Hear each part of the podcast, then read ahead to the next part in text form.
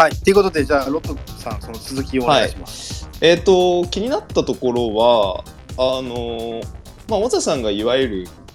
まあ、これ今期の話、まるまるそうなんですけど、あのいわゆる第二形態ってやつ？ちゃんと説明した方がいいよ。聞いてる人、聞いてる人わかんないから、その第二形態。ゲストがこれ言ったの初めてでしょ、この番組で。説明した方がいいとまあ、要は、あれですよ、エウベルが大外にいて、長門が、えーその内側に入って、で、そこからエウベルのカットインで、えーサイドに、あの右サイドに展開するっていう、あれですね。あれ、あれを、えっ、と、今季結構、あんまりやってないよねっていうのが個人的な見解で、実は。はい。で、この試合も、えっ、と、結構多かったのが、長門が大外にいて、エウベルが内側にいるっていう、逆のパターンですね。で、はい。これは、えっ、と、柏の、まあ、守備陣形っていうか、あの、守備の考え方的に、まあ、442の、えー中盤の4枚が、えーまあ、まず、あの、内側のレーンで、その、アンデルソン・ロペスと西村のパスコースを封じるってところからスタートするので、まあ、必然的にその大外への、えーセンターバックエドワルドからあの大外へのパスコースがまあ空きがちなので、えっとそこで長門が受ける受けやすい状況っていうのはまあそうなんですけど、えっとエウベルをそこに配置してもいいのにやらないってところが、まあ、今季の、えー結構多いかなと思ってですねこの形が。うんでまあまああれですね、エウベルのカットインというのは、まあ、マリノスの最大の武器なんだと思うんですけど、まあ、これをあえてあまりやらないってところが結構今季の傾向が出てるかなと思ってて、うん。うん。えっ、とまあそもそもの話をちょっとするんですけど えっと2022年えー個人的にはかなり苦しいシーズンだったなって思っててっていうのもその、まあ、これもちょっと本人いるんで小田さんの話を借りるんですけど あの第二形態が対策されてっていう話ですね要はエウベルのドリブルカットインのドリブルが、えっと通用しなくなったってところからマリノス結構苦労しながらこうシーズン戦ったと思ってるんですよ。あのこうちょっとずつ変えながらというかなんですかね、まあ、目先の試合勝ちながらこうどうやって武器を増やしていこうかみたいなところで結構試行錯誤をしたシーズンだと思っててでなんだ優勝したんだリーグ優勝はしたんだけれども、えっとカップ戦では、えー早期敗退。であと特にやっぱり課題になったのはあの10月の2連敗ですよね。ガンバ戦ジュビロ戦。であそこあの辺で、えーまあリーグ戦に勝てるいわゆるその得点パターンをしっかり持ったあの狙っえーとなんだろう安定して点が取れるチームでありながらも、えー目先の試合カップ戦の決勝とかカップ戦とかあとリーグ戦のまあ天王山ですよね。いわゆる絶対勝たなきゃいけない試合で狙って勝つっっていうのが、まあ、今季のテーマその両立っていうのが今季のテーマだと思ってこの2023シーズン始まったと思ってますと。で、そのために、えっとマリノスがやってるのは、えっと要はとにかくそのバリエーションを増やすパターンをたくさんこう増やしてで、えーまあ、得点パターンはあのもちろんあの相手のリーグ戦戦う上で相手の対策に対してこうあの手この手でいろんなことできますぜ。いろんな手を出せるぜっていうのをこう保ちながら。であとカップ戦とかそういう天王山みたいな勝たなきゃいけない試合では、えっと相手がこうやってくるところに対していやこっちもできるよっていうのをこうパターンをいっぱいこう繰り出していく中で、まあ、勝つ。でそういうチームもま作ってると思ってて。っていうのが今期の、まあ、そもそものテーマとしての個人的な解釈ですねここは。で、えっとそのために、えっとそのためのまあなんかいいわゆるその42ビルドからの疑似カウンターブライトンっぽいブライトンっぽいやつですね。とか、うんあと、まあ、424であのちょっと構えながらあの守備のやり方もちょっと増やしてますと。で、えっと直近のその福岡戦からやり始めたあの3トップが前に出てあプレッシングの構造で3トップが前に出て中盤マンツーっていうのもその文脈の上にある話だと思ってますね。要は424はある程度できるようになっただけどそれだけだとあのやっぱり勝てない相手も出てくるからじゃああのちょっとこっちの形も実装していこうみたいななんかそういう話ですね要は。で、それを実装するために、ケビンがマネジメントとして、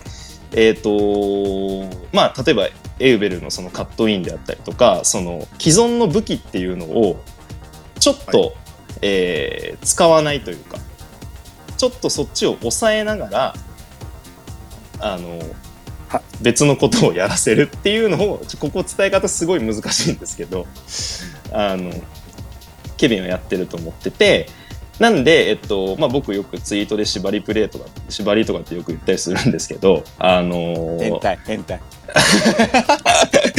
要はあれです。あの、前の試合で例えばじゃあアンデルソン・ロペスを降りて、そこ使うのがすごいうまくはまった試合が例えばあったとして、で、その次の試合で、じゃあ同じことをやるか、やり続けると、まあそれがこう成功体験になって、あの、いつしかそこからこう離れられなくなる。そればっかりやっちゃうっていうのは、このいろんなパターンを実装する上で言うと、まあ悪になるわけじゃないですか。だから、えっと、前の試合でうまくいったことだったり、その試合中、例えば前半の15分までに、あの、すごい、例えば、僕が覚えてるのは、あの、ルヴァンの岩田戦で、前半の15分間、すごい相手を圧倒したんですよ。で、それが、えっ、と、松原からの、なんか、ロングボール、ポンポンポンポン裏に蹴って、とにかく井上健太を走らせるみたいなので、岩田をとにかく蹂躙したんですけど、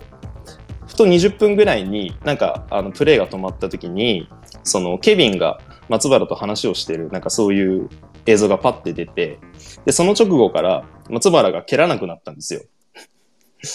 あのちょっと一回ボールをキープしてこう味方に渡すみたいなそういうのが増えてであこれやってんなって思ったんですよ。なんだろうなまあそのこれができるのは分かってるんだけどこっちをやってみよう。チームとして、あの、実装したいのはこっちだから、あの、こっちのこと、あの、これでやってくれっていうのをケビンはすごいそこをこう、事細かく選手に伝えてると思ってるんですけど、で、その一環として、えっ、と、最近の試合で、えー、長戸が外、エーベルが内っていうのが結構形として多いのかなと。で、これ何やってるかっていうと、えっ、と、ちょっとすいません、長くなってすいませんね。えっと、そもそもマリノスがもともと、あのーえっと、サイド攻撃ですね、いわゆる。あの、大外から、こう、ハーフペ、ハーフスペースに崩して、でクロスみたいなやつを、以外の、なんだろうな、武器として、えっと、まあ、簡単に言ったら中央密集だと思うんですけど、えっと、まあ、密集、えーもっとエウベルとか、ヤンとかを中に入れて、ロペスとか西村とこの近い距離でプレーさせながら、ゴールを狙うっていうやり方。で、これもまあパターンの一つだと思うんですけど、これを、えっと、今やるために、ちょっとエウベルのカットインを封印してとか。まあ、これあくまで一例なんですけど、まあ、こういうなんかその、なんだろうな、いろんな武器をこう実装するために、ちょっとここは今落ち着、えなんだろうな、やめようかとか、なんかそういうのをずーっとやり続けてこの前半戦終わったなって思ってます。っていうのがなんか振り返りです。なんだろう。ロトクすすごいな。論文。よくそんな一人で喋れるね。もいやいや、なんか、貯めてたんでしょ？だから、あのープレビューやめますとか言いつつ、はいヨガフレームぐらい貯めてましたよね。う、それかあのあれやろ、いやー FF3 の文句みたいに溜めすぎて爆発してしまうぐらい。あ、ごめんね。昔の人しかわかんないね、このね。まあ、多少、多少準備はしたんですけど、うん、ありがとうございます。まおー嬉しい嬉しいでもすごいすごい。ありがとうございます。嬉しいです、本当に。ありがとうございます。嬉しい。ノッファーさんどうですか、ノッファーさん。そうですね。まあでも、ロットさんと、あの、被るところでもあって、あの、ただ、あえてやらないことの意味をちょっと僕は考えてて、うんうんあの、選択肢は、マリノス自身も、ケビン自身も、選手自身もあると思うんですね。持ってるものっていうのは。うん。うん。あの、積み上げもあるし、それまでのやってきたものもあると思うんですけど、あえてそれを見せてないように見えていて、うんうんうんうんうん。じゃあそれが何かなって考えてみたときに、マリノスが狙ってるのはどこなんだろうっていう考えていて、うん。それって、まあ J リーグはもちろんそうなんだけども、ここ最近続いてるカップ戦での早期敗退というところもあるし、うん。で、その先にあるのがもちろん世界ってところも、あの視野に入れてると思うんですね。うんうんうんうん。含めて、その先も含めて。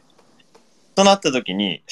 僕が思うところとしては、今の世界の潮流、トレンドっていうところをも、しえー、と視野に入れつつ、そういう設定を今も、えー、目論んでるんじゃないかなっていうふうに思ってて、うんうんうん。そうすると、今ってもう、ポジショナルプレーっていうのがもうどこのチームも当たり前になってるっていうところで、それに対してカウンターでそのプレッシングっていうのも当たり前に持ってるじ時代になってるじゃないですか。うんうん。で、今のプレッシングって、例えば神戸とかも見てもらうと分かる通り、人に対してのプレッシングうんがかなり、あー実装されてるなと。うん。つまり人に対して厳しく当たって縦に速く、まあ、えっ、と、ゴール方向に直線的にっていうのが一つのトレンドになってる中で、じゃあマリノスがどうやってそこを剥がしていくかっていうところで、その人の基準点を剥がすために、えっ、と、例えば、えーアンデルソン・ロペスの折り方だとか、うんうんうん。ボランチの脇の使い方で、えーサイドの、えースペースでのサイドバックのふ振る舞い方。うん長戸が、まあ、少し低めの位置でスタートしてっていう場合もあるし、もうスタートの地点で高い位置、えーライン間に入る場合もあるし、なんでそこの部分の、えっ、と、スペースの使い方っていうところに関しては、今のまあサッカーの全体としての潮流に合わせたところもあるんじゃないかなというところで、とすると、とすると、うんうん。あのー今、見せてないものがいくつかあるっていうふうに、まあ、ロットさんもおっしゃってたと思うんですけども、うん。じゃあそれをこれから、えっ、と、使うとすると、うん。あのー後半戦って、まあ、つまりはサッカーでもハーフタイムってありますけども、うんハーフタイムってプランを変える、えー重要なターニングポイントになるじゃないですか。はいはいはい。うん。これから始まる後半戦で、それを一個ずつ開けていくんじゃないかなと。今まで閉まってた箱を開けていくのが、この後半戦の頭なんじゃないかなと思ってまして。ああ、なるほど。だから、それを隠すためにあえて見せないっていう選択肢を使ったんじゃないかっていう。まあ、ああ。どうですかね？うんうんうんなんわかんないですけど、それめちゃくちゃわかるんですけど、で、あの、2試合ぐらい見てない僕が言うのも。い いやいやいや。や、なんか、あれでしょ、だから、ああ言えば上優的なことがやりたいんでしょ？上だからその国内だけにとどまらず、その国内だけに対策しても、国内のリーグ戦に対してだけやってもしょうがないし、うん。じゃあ全方位的にタイトル取ろうと思ったときに、はいこう来たらこう、こう来たらこう、はいこう来たらこうって、もう全部反論用意してる、ああ言えば上位みたいな。まあもちろんそう、そうですね。うんうん。だって、今までのマリノスって、とにかく尖ったチームだったと思うんですよ。はい。はい。五角形1個が、一個の角がズドンって抜けてるような。はい。うんその五角形の面積をそう、もうと、全体を大きくしようっていうのが今のプロジェクトなんじゃないかなっていううんうんうん。ところは見えていて。そう、で、それで言うと、僕、個人的には、その、完全に縛ってるわけでもない気がするなとは思いますけどね。うんうんうん。というのなんかそれなりに、じゃあ引き付けやります、押し込みやりますってのは、割ともう見せてる、じゃあ見せてる気もしますけど、そんなことないですか？ごめんね。コメントで、うん今の若い子にああ言えば女優は通じないってコメントされてるよあ、。そうそうそう。俺もそう思っただからよ。、あの、そう、だから今、ロット君とノッファンさんに華麗にスルーされたときに、いやいや、俺どうしようかなマジで分かんなかった。ごめんなさいね。俺、俺笑ってて一応、ああ言えば女優ってマジ、今この4人の中で俺しか多分通じてないと思うっす。わかんないでしょ、ああ言えば女優は。うん僕はわかりますあ、よ。わかると ああ言えば女優分かっ、ちょっと分かった上で華麗にスルーされたかもしれないいやいや、OJ さんのその感じ初めてだから。急にボケられても。いや、まあ、うんはい、ボケはちょっとところどころ混ぜていくのが、あのステッポン、ステッポンスタイルはいちょっと。これはステッポンスタイル方がわかんない。理解してあげてください。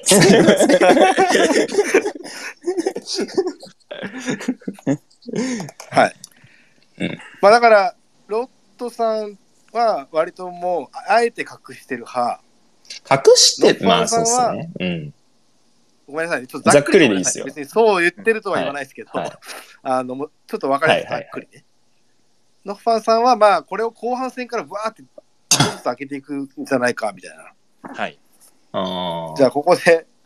師匠、出てきてくださいよ。はいいや、あのっすね、このなんかステップオンでも、一回多分あの、取り上げたのかな。あの、今季のうんマリノスって、ちょっと何やってんのみたいな話を一回多分、OJ 君と僕でしたときに、あのうん、アキラ君がね、け訳してくれたあの、ケビンのインタビュー、今季の戦いについてっていう話をちょっと取り上げながら話したときに、はい。まあなんかちょっと J も、ちょっと傾向が、ちょっとね、まあ去年のマッうんうんプとか、まあ含めて、ちょっと変わってきたよねって言って。で、まず、はいまあ今年に関しては、この降格が1っていうところもあって、やっぱね、どこもアグレッシブに、まあ自分たちのサッカーも作りながらっていうところも含めて、で、うちに対してもより積極的に前から来るようになったよねっていう話。うんうんうん。あと、やっぱりこう、こうなんだろうね、今のそのサッカーの結構さっきね、あのー、ノットファンド君も喋ってくれたように、話してくれたように、まあ結構ロングボールを蹴ってくるチームも J ですごく増えたと。だからうちがその、例えば、守備で言ったら前プレーに、去年のような前プレーに行っても、ロングボール蹴られてしまうから、守備の仕方もちょっと考えないといけないよね。で、攻撃とかも、に関して言ったら、まあ、相相手が去年よりももっと積極的にね、リスクを恐れずに前から来るから、でその前から来るのに対して、自分たちのサッカーから自分たちも変わっていかないといけないよねっていうインタビュー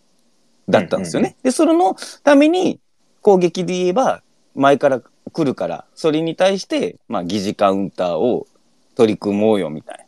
な。で、守備に関してはロングボール蹴ってくるから、その4-2で構えてロングボール飛んでくるのに備えながらも、うちは前から行くスタイルだから、アンデルソン・ロペスがプレス位置になって前から行こうよ。でも4-2で一旦構えながら、様子見ながら後ろから押し上げる。そういう守備もチャレンジしていこうよっていう話で、今今年っていうか、そんな感じじゃないですか。はい。でも、でもさ、途中から蓋開けてみればさ、うん。あの、俺も途中からめちゃくちゃ笑いながら見てたんやけど、そんなチームね、めちゃくちゃ少ないわけですよ、実際言うと。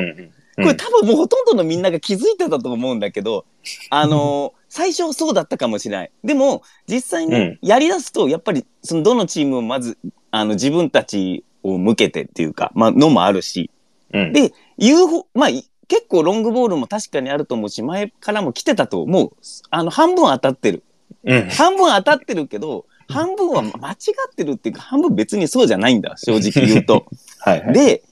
これをちょっとサッカーじゃない話になるのかもしれないんですけど、結局去年優勝して、うんでさ、その、今年その、まあ、カップ戦取れ、もっと取るとか、多分そういうのも単純にあると思うんだけど、うん強いチームをうん維持する組織ってもうダメなんじゃないですか。うんうんうん。で、強いし、その組織をより強くする。そのためにはいよく、まあ、どのチームも当たり前のように、例えば新シーズンで新しい取り組みをするし、うん、もちろんそれはどのチームもするし、マリノスもその中でするんだけど、このマリノスの取り組み方っていうのがやっぱちょっと面白くって、このボス系譜というか、うん、結局さ、そのね、一種その、ケビンがインタビューで話したことって半分当たってるけど、別に半分さ、そこまで、そこまで言うことじゃないんですよ、結局。でも、それを向かってこのチームが今やってるんですよ。で、そのうんチームがやってるのは、今年はその取り組みをやろう、疑似カウンターをやろう、4-2守備でまずやろうっていうのに対して、マリノスがね、その課題をチームの設定の中で作ってみんなで向かってやってるの。で、マリノスがそのサッカーを課題として持ってやってるの。で、僕がね、途中からこの前半戦の中で相手チームの弱点がどうこうでこう攻めたらいいみたいなことを全く言わなくなって、なのは、そのマリノスはいわゆる自分たちで向かったその課題、自分たちの戦い、っていうか自分たちのサッサッカーを体現するために、まあ一種言い方はあれこの間違ってるかもしれないですけど、うんうん見えない敵みたいなのを作って、それを自分たちの鏡のようにぶつかってサッカーをしてる。で、うんそれをすることによって、また新しい、で、そこにさ、相手がどんどん分かってくるじゃないですか。マリノスは今,、うん今年こういうサッカーしてんなと。うんじゃあそこを潰していこうっていうとこの課題に、あえて自分たちがぶつかっていってるのね。で、帰っていいの、はいはいはい正直言うと別に。もう別に帰っていいのやり方。でも、うんあえてそこの課題にわざと自分たちでぶつかりに行ってるの。で、その課題にぶつかるを自分たちで設定して、その自分たちの見えない敵、自分たちにぶつかってって、相手がそのマリノスが作った課題に、そのを潰しに来てる相手とマリノスが戦ってるって、俺ちょっと前半戦からちょっと途中から面白かったんだけど、だはいはい。もちろんね、サッカーだから相手とやってし、相手と勝つためにやってるんだけど、うん。その、なんて言ってるんだろう。マリノスが仮想的みたいなはいはい。を作って、それを自分たちに向かわせて、その結局、その今でよくツイッターとかで見るけど、マリノスはいつも同じやられ方してるとか、この課題があるっていうのは、相手が作ってるんじゃなくて、マリノスがわざと作ってる。自分で。はいはい。そう、自分で作ってんで、はいこれが大事なんですよ、結局ね。うん。その結局強いし組織がどんどん強くなっていくためにそういう課題を自分たちでぶつかっていく姿勢っていうか個人としても組織としてもそういうチームにしていかないといけないんでしょ。で、うん今回その中でマリノスが押し込む攻撃をやっていく中でじゃあうん疑似カウンターっていうのもやってみようっていうのもまあ論理的に必然。で、はいさっきロッド君がみたいに押し込むって言った時みたいに去年あんだけエウベルに頼って、エウベル依存だったし、まずまあ普通にさエウベルに限らずさこの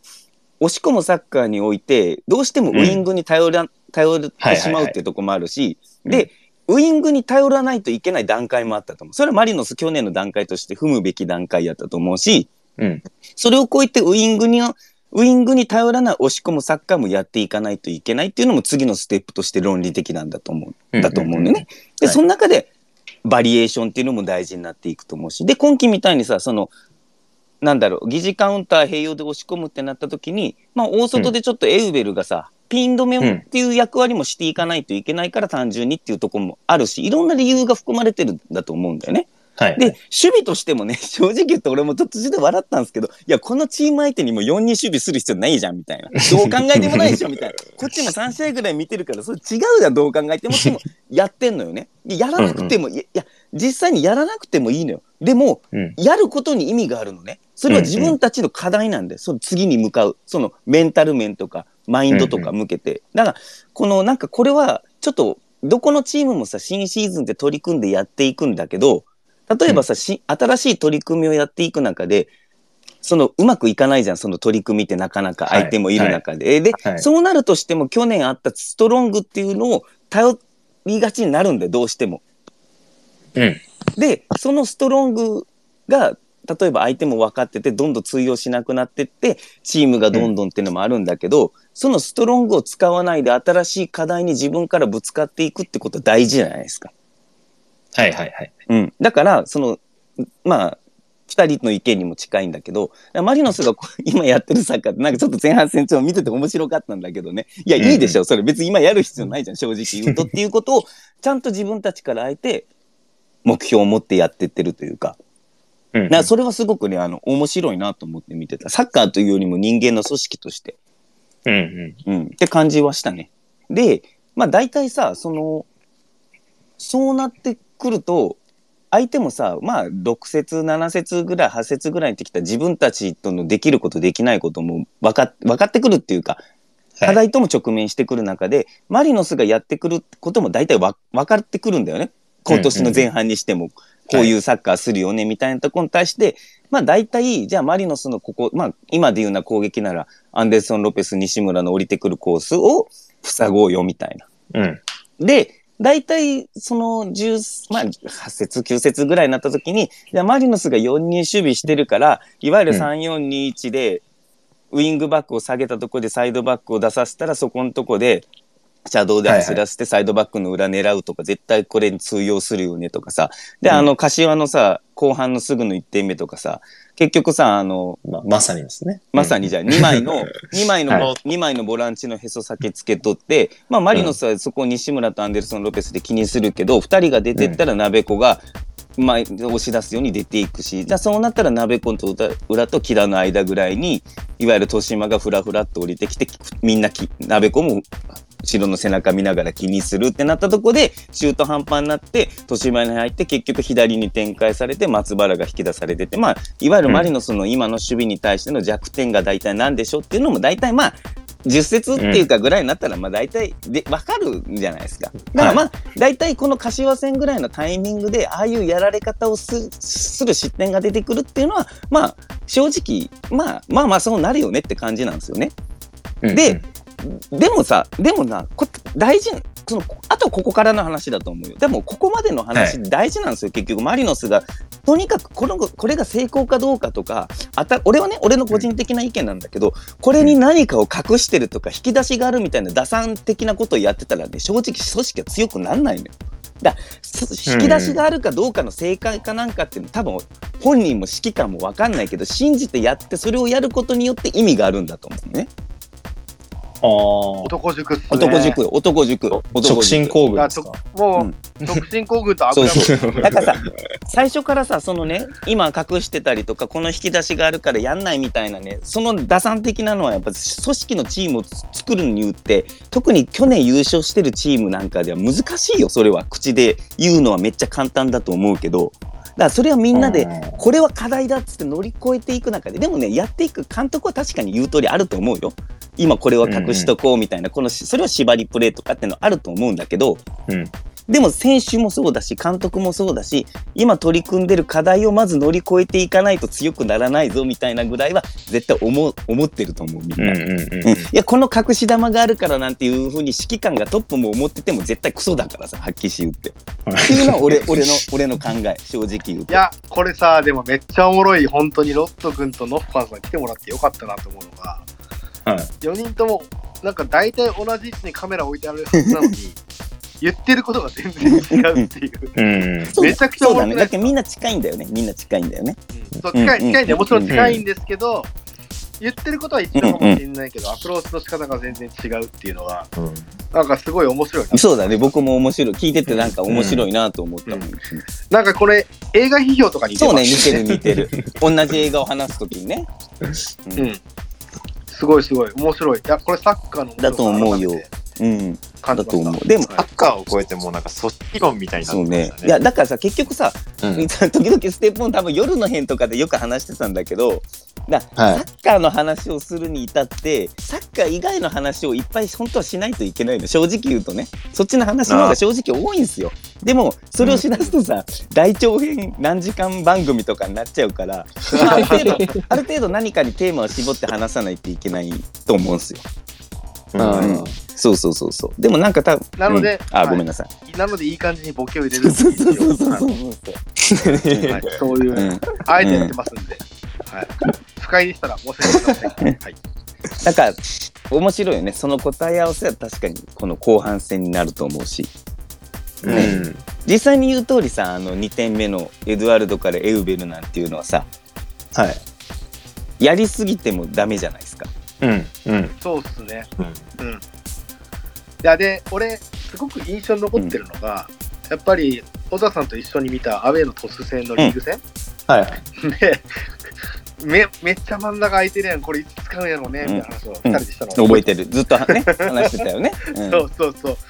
で、その僕の体験もあったからこそ、うんこの前の春日戦のエーベルのあの得点がすごい鳥肌立ったんですよ。うんうんうんうんうん。うん。うん、来たーと思って。うんっていうだね。なんかさ例えばそのさ、そこをさやるやらない判断っていうのもさうん。その実際にやってるピッチ上の選手たちにはなると思うし、まあ、練習の中でとかもちろん話の中でもあると思うんですよね。だからそれも結局さ、なんか実践で何回もやってって鍛えれる鍛えられるもんだと思うんですよね。はい。はい。実際にじゃあ何分でやろうとかこういう時にやろうみたいな話じゃないじゃないですか。うん。あ、多分絶対それはない。じゃないですか。だから結局、そういうのってこう何試合もこなしてって